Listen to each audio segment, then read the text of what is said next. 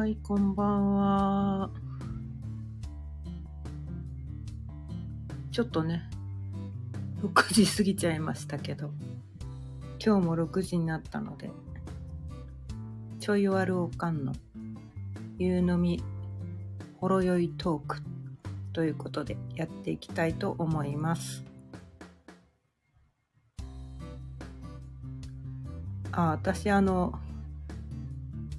己紹介ね、多分これ3回目なんですけど、まだしてなかったかもしれないので、改めて。します。あの、まあ、かよねっていうふうに名乗ってるんですけど、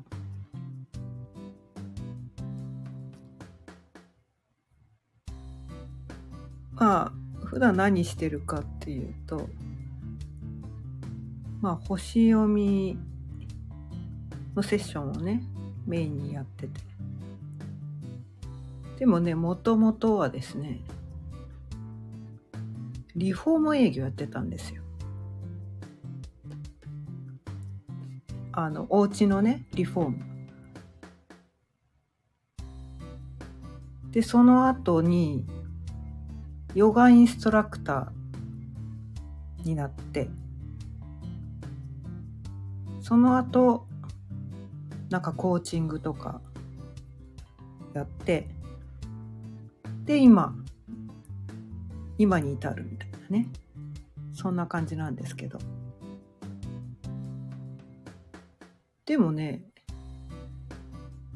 リフォーム営業も別に若い頃からね、それを目指して、こう、なんかこうね、インテリアの専門に学んでとか、お家の建築家大学の建築家を出てとかそういうわけでもなかったわけですね。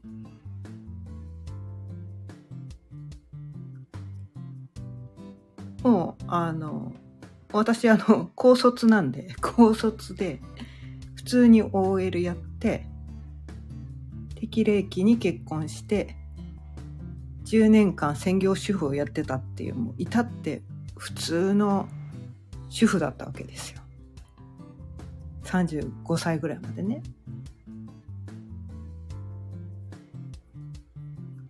でもこう下の子がこう小学校に入って、まあ、男の子2人ねあもう今はもう2人ともアラサーなんですけど、まあ、下の子が小学校に入って藻が開けたようにこう働きに行けるぞっていうことで仕事を探し始めたんですけど。まあ高卒でまあ数年間普通の OL やって10年間専業主婦。っていうことは まあもう本当にね普通のパートしかないわけですね。仕事が。もう正社員なんて夢のまた夢みたいな。そんな感じだったんですよ。当時はね、まあ、今からもう20年前ぐらいの話になるんで。今でこそねオンラインでいろんな仕事ありますけど。当時はスマホもないしね。なんかこうなななんだっけ。なんて言うんだっけ。ポケベル？ポケベルとかの時代ですよ。で、パソコンもそこまでこうね、家庭に一台行き渡って、パソコンあるうちはかなり進んでるみたいな感じの当時はね。ないうちの方が多かったみたいなね。そういう時代だったんで。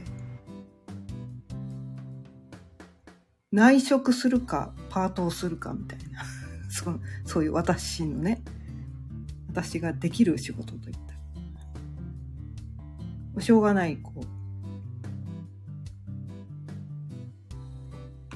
まあパートでできる仕事を探すしかないと思ったんですけど。そのねその時こう持ち家があったんですけど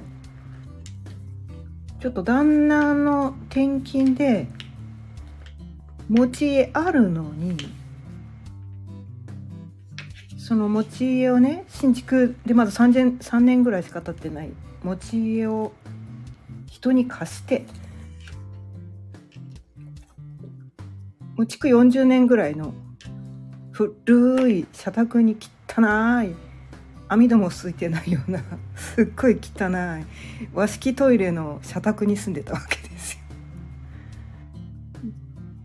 かもうカビだらけ通気悪いみたいな寒い暑い網戸ないから虫入ってくるみたいなそんな社宅に新築のうちあるのに 住んでたわけですね。でそのなんかこうねただそのね新築のうち買った時もまあ建売りみたいな建売りじゃないんですけどなんかこう建築条件付き売り地っていうやつを買ったんですけどでなんとなくこう希望を言ってねここの寸法はこんな感じでここに家具あるのね家具を置きたいんでこの寸法でお願いしますとかなんかいろいろこう注文こっち行ったんですけどなんかね、注文通りにできてない。で、めちゃめちゃ住み心地悪い家が出来上がっちゃったわけですね。で、我々はほらもう、こうね、ど素人なんで、まあ希望は言ったけど、あとはお任せな感じで、こうね、まあプロなんだから悪いようにはしないだろうって。で、建築会社さんにね、全てお任せな感じで建ててもらったら、まあ不満だらけの家が出来上がったわけですよ。でもそれでいや綺麗ですよ。綺麗。新築だから綺麗だけどなんかすごいもやっとしたんですよね。めちゃめちゃ高い買い物ですよ。5,000万とかね。するぐらいの。はっと思ったわけですよ。えプロがこんな仕事するんだみたいな。とね目が点になってしまってでも当時まだ私家が建てた時はねまだ20代29歳とかだったんでまだこうねまあ専門知識全くないんで何も言えなかったんですよね。で旦那はほら住めればいいっていう人なんでまあいいんじゃないの？みたいな感じだったんですけどもう私は不満たらたらでですねずっとモヤモヤを抱えた状態ででもその新築のうちすらも貸してもっとひどい社宅に住んでたわけですね当時はね。なのでこう住まいが快適じゃないっていうことに対してものすごいなんかこうねフラストレーションを抱えてた時だったので。こねリフォームっていうのをねすごいね興味があったわけですね。でなんかリフォーム関係の仕事を覗いてみたい。そのプロにね建ててもらった家がこう不満たらたらの家が建てられてしまったってことはもうプロには任しちゃおけんと。自分で何とかしなきゃいけないんだっていうね。なんか自己責任なんだっていうのがねすごいね気づいてしまって。ででもねほら普通の高校まあ商業高校で全然そんな建築とか全然知らない、ま、学んでないからなんとかこうその世界のことを知りたいと思ってリフォーム会社の事務の仕事。まあね事務はしてたんで OL で事務はしてたんでまあ事務だったらできんだろうみたいな感じでリフォーム会社にピンポイントで絞ってそこのジムっていうところをね検索してそこでなあまあ一箇所ね雇ってもらえたわけですよ。でそこで働きながら聞いてみたんですね。あの専業主婦10年やって普通の高校出て何の建築知識もない私がリフォームの仕事をするにはどうすればいいんでしょうって そこのね営業マンみたいな人に聞いてみたわけですね。そしたら返ってきた答えがまあ普通はね大学の建築家出てっていう感じなんだよねって言われていや その時35歳とかなんで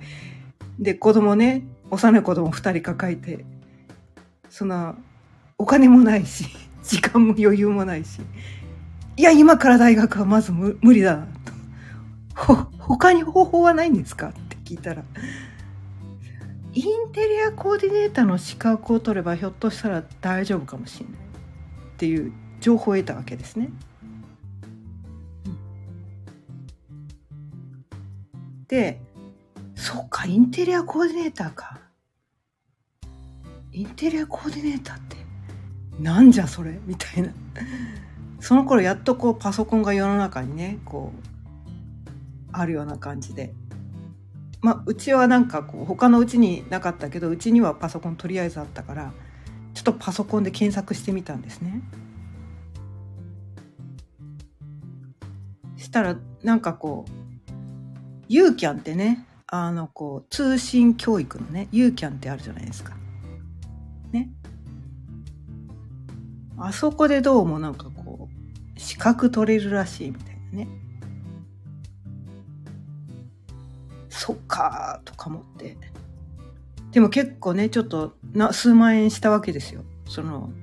パートでね1ヶ月こう1ヶ月丸々働いた分ぐらいのお金はかかるっていうの。分かって。悩んだわけですね。そっかそのお金がね当時は本当出せなくて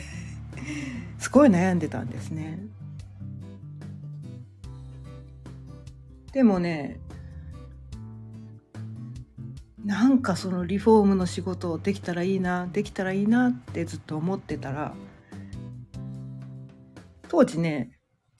まあ今でもやってるんですけど私結構健康オタクなんで生協ってねこの生活協同組合っていうのがコープってやつ？をやってたんですけどそのねこの注文のカタログ？カタログね商品が載ってるカタログの中にチラシがね入ってたわけですよ。ユーキャンのインテリアコーディネーター資格講座。今なら30%オフ。っていうチラシが入ってたわけです私ねそれからずっと正規をやってるんですけど後にも先にもそれ以来そんなチラシ一度も見てないんですでも私がそのインテリアコーディネーターの資格どうしようって思ってる時に限ってそのチラシが入ってきたわけですよ。で金額で悩んでる時ですね。でそこにその30%オフっていうのがもうなんかね神様にお前これやれって言われてるような気がして。ちょっとね主人に相談してみてやりたいならやってみればいいんじゃない？って言って言われてちょっとねその勉強を始めたわけですね。うん。まあただですねよくよく聞いてみるとそのインテリアコーディネーターって結構こう試験合格するのに皆さんなんか100万円くらいの専門学校通ってそれでもなんか合格率が1割とか2割とかいう狭き門だったらしいんですね当時はね。今ちょっと分かんないですけど。その まあ一次試験一次試験はねなんとかねそのユーキャンので受かったんですけど二次試験があるんですよ二次試験っていうのがこう図面を書いたりとか論文を書いたりとかなんかかなりこう本格的なやつだったんですね。それは全然そのユーキャンの教材では全然全然もう足元にも及ばないっていうような試験内容でもう全く太刀打ちできなくて結局私ね3年かけて独学ずっと独学だったんですけどお金はまあかけらんないから。ね。や3年かけてやっとその資格を取ったわけですよ。まあ、その頃はねもうなんかこのたそのね社宅は出て自分の家にも戻ってきてやっと資格試験が受かったみたいな感じだったんですけど。でそこからねまあ試験がやっと受かったということで晴れてリフォームの仕事を始めたわけなんですけどまあねリフォームの仕事はね、まあ、試験で学んだようなことはねほとんど使えなかったですね。もう何でしょう。あれあ試験っていうのは本当になんか資格を取るためだけだったんだなって。実践ではほとんど使えないんだなっていうのがそこで気づいたんですけど。まあ3年間はねこう大変でしたよ。このまあ男の世界なんで職人さんとかね。ど素人のね何も知らない女性営業マン営業マンが現場に行っても話もしてくれないわけですよ。挨拶すらしてくれない。目も合わせてくれないって。そういう人たちに指示をしなきゃいけないんですね。私は現場で。まあ話聞いてくれないわけですよ。大変でしたね。まあお客さんにもねその自信なさげな感じが伝わって。最初の3年間はね全然ね仕事取れませんでしたね。なんか3っていうのがどうもねキーポイントでらしいですね。3年間やるとそこそこになれるみたいな。諦めずに3年間続けると、まあ、そこそこいけるみたいな。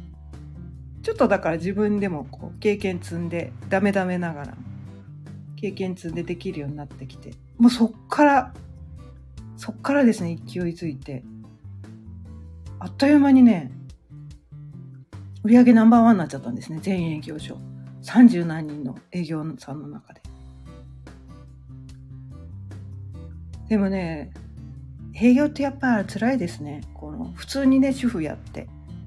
で主人はその頃単身赴任でうちにいなかったので。で子供たち中学生とか高校生とか朝練とか朝早く4時とかに起きてお弁当2個作って。で現場に7時に行ってみたいな感じ。それで男性と全く同じ仕事させられるわけですね。営業とかね皆さん営業営業って結構厳しい世界なんですよ。数字の世界なんで。その中で競ってでもなんか夜帰ったらご飯作ってみたいな感じでだんだん全く耐えれないんで。で子供たちはね部活やってるしみたいな。家事全部やってみたいな感じ。で売れば売るほどどんどんノムラがノノルマがねこう積み重ねられるわけですね。もっと売れるでしょもっと売れるでしょって。どんどん苦しくなってきたわけですよね。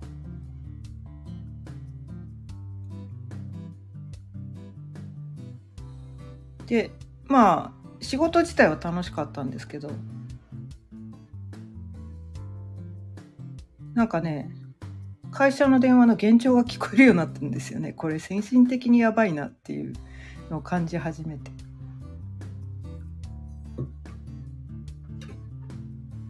でまあ私もそんな感じで結構限界を迎えてて。その時にこう下の子が肺気胸ってやつ分かりますかね？肺に穴が開いちゃって入院したりとかね。したわけですよ。でもだんだんほら単身赴任でいないので私はもう仕事帰りに毎晩病院に通ってで手術の時とか休むわけじゃないですか。で休んでる間にそのね現場で揉め事があるんですよね。私がいないことによって職人がこう勝手な判断で違うことをしてしまうと大クレームになっちゃうわけですね。なんかすごいなんか私何やってんだろうみたいな感じになってきたりとか。あとはもうそれとは関係なくなんだろうリフォームってね結構クレーム商売なんですよね。うん、こう仕上がりが図面とかではね見せられるんだけどこうなりますっていう明確な仕上がりっていうものが見れ見れないので新築だったらねモデルルームとかでね結構見れるんですけどリフォームの場合って結構お宅によって全然違うから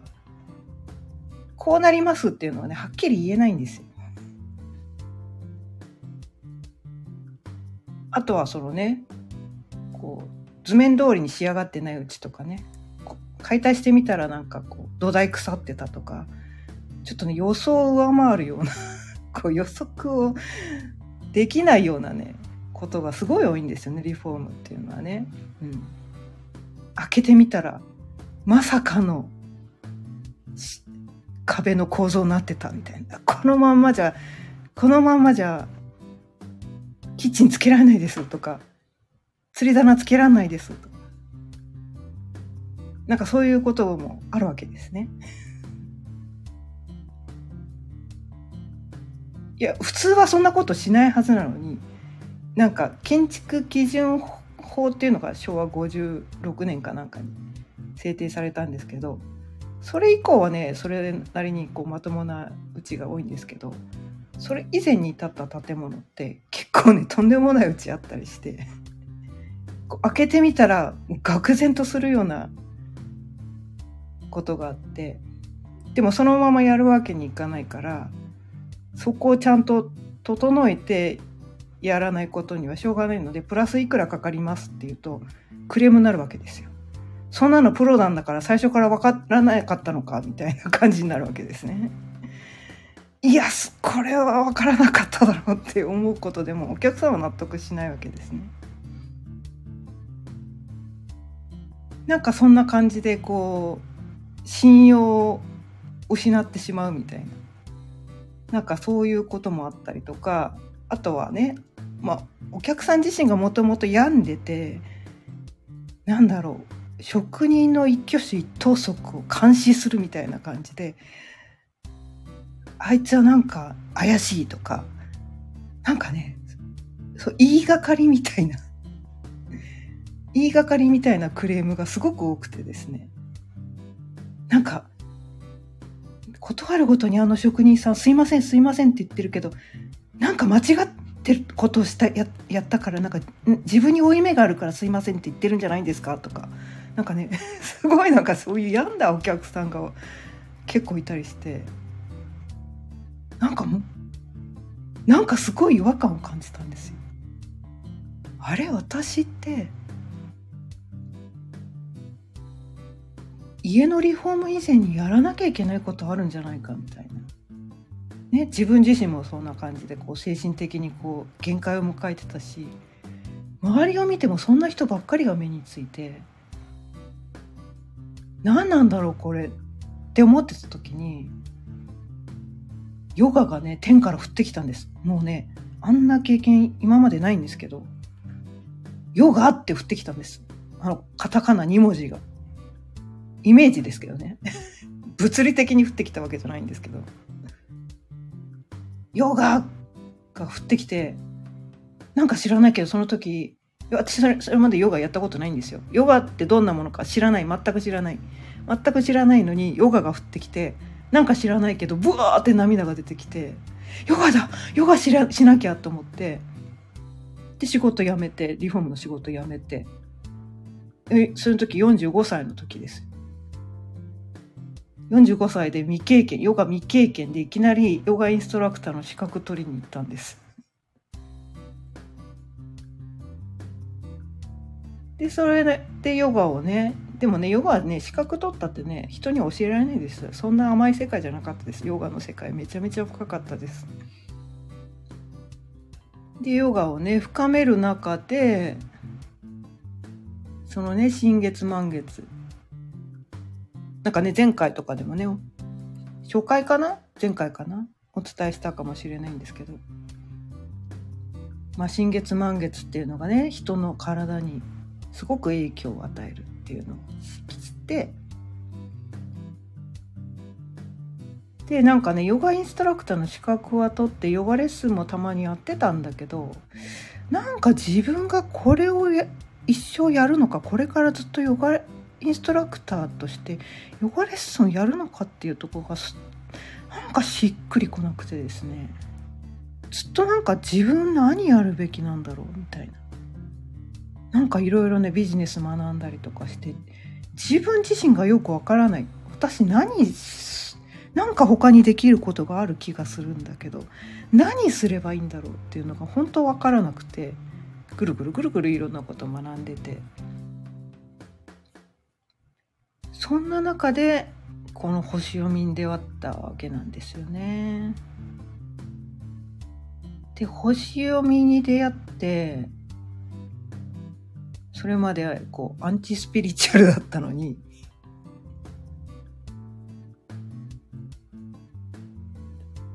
なんかねハマっちゃったわけですね。まあそその前にねこう量子力学っていうのを学んでたりまあヨガ関連でね瞑想とか量子力学とか脳科学とか生物学生物学みたいな生理学っていうのかな？人間のね体の仕組みとか解剖学とかなんかそういう根本的なところをいろいろ学んだ中でなんかあスピリチュアルって目に見えない世界のこと。だからすごくこうなんていうの顕微鏡ですら見えないこすごい細かい世界のことを言ってるだけであって、えー、人間の能力として目に見えてないだけでそういうものは存在するっていうのがなんか腑に落ちたわけですね。そこが理解できた。からスピリチュアルが信じられるようになってで星読みのねまあ、ホロスコープっていうのを、まあ、読めるようになったら、なんか自分の人生のね、全てがそこにあったみたいな。そこに答えがあったみたいな。これ、生まれた時から決まってたっていうのを知って、びっくりしたんですよ。え？みたいな。自分がそれ通りに生きてたっていうのがもう愕然として、こんなの知らないのに、これ通り生きてたじゃん、みたいな。で、このね、アイコンにフリーダムライフってね、私、この個人事業主なんですけど、一応、屋号をね、フリーダムライフっていうのにしてるんですけど、それまでね、なんか知らないけど、自由になりたいっていうのが自分の中にすごくあって、別に誰誰に拘束されてるわけでもないのになんか自由になりたい自由になりたいってずっと思い続けててそれが全然分かんなかったんですけどその星読みを学んだことでああ自分で自分に制限をかけてたから自由じゃなかったんだっていうところがねに落ちたんですよ。なんかね鍵がかかってない鳥かごの中に自分で入ってたみたいなそんな感じ。で鍵かかってないからいつでも出られるのに。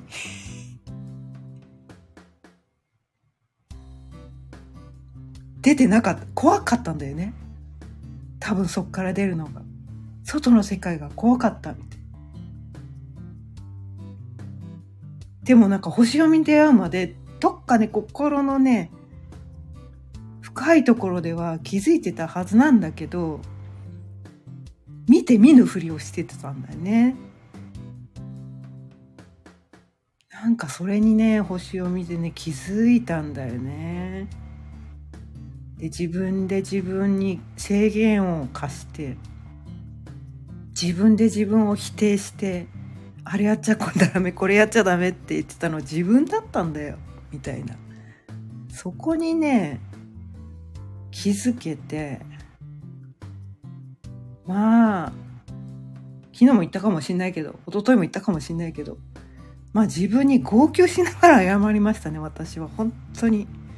本当ごめんって。自分ごめんみたいな。私ごめんみたいな。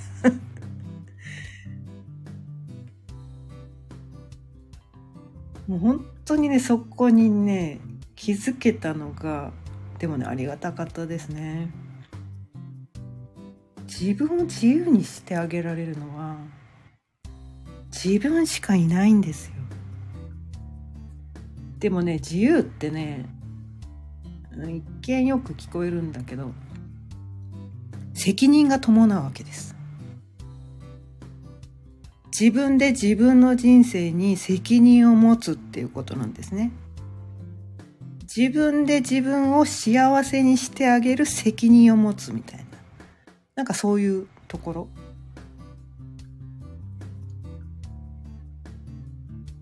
でもそれを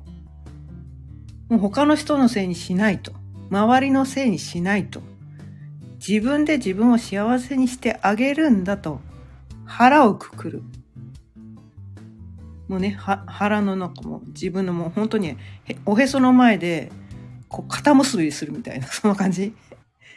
こう紐でキュッとね、縛る感じ。それをしたら、でもね、それをしないと自由になれないんですよ、人って。もうね、それはね、本当にね、身に染みて分かりました。ああ、自由じゃなかったのは自分のせいだ。逃げてたから自由じゃなかったんだ。自分でカゴの中に入ってたから自由じゃなかったんだってね。他の人のせいにしてたから自由じゃなかったんだって。周りのせいにしてたから自由じゃなかったんだって。誰のせいにもしない。私の人生は私が自分で作るそう決めた途端に一気に自由になりましたお金も入ってきましたとんでもない出来事もありましたけどなんか今その後トントン拍子になんかいろいろなんか望みが叶ってなんか今があるんですよね。うんそんな感じです。ということで今日もね30分過ぎちゃったんですけど。はい。今日はこのねこの私のこの屋号のねフリーダムライフっていうのね、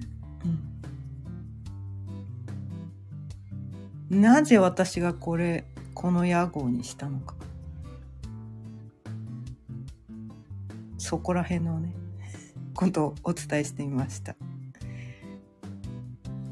まあ、大体毎日夕方6時から30分ぐらい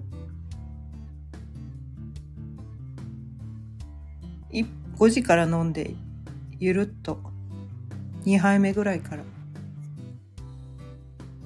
こちらやってますんでまた聞きに来ていただけたら嬉しいですあ。ありがとうございます、コメント。そうなんですね。ハープさん、ありがとうございます。そうなんですね。そう。自由ってね、責任が伴うんですよね。怖いけど、乗り越えた先には うん。まあブログとかね、インスタとかでもそういったこと発信してるので、もしよろしければそちらも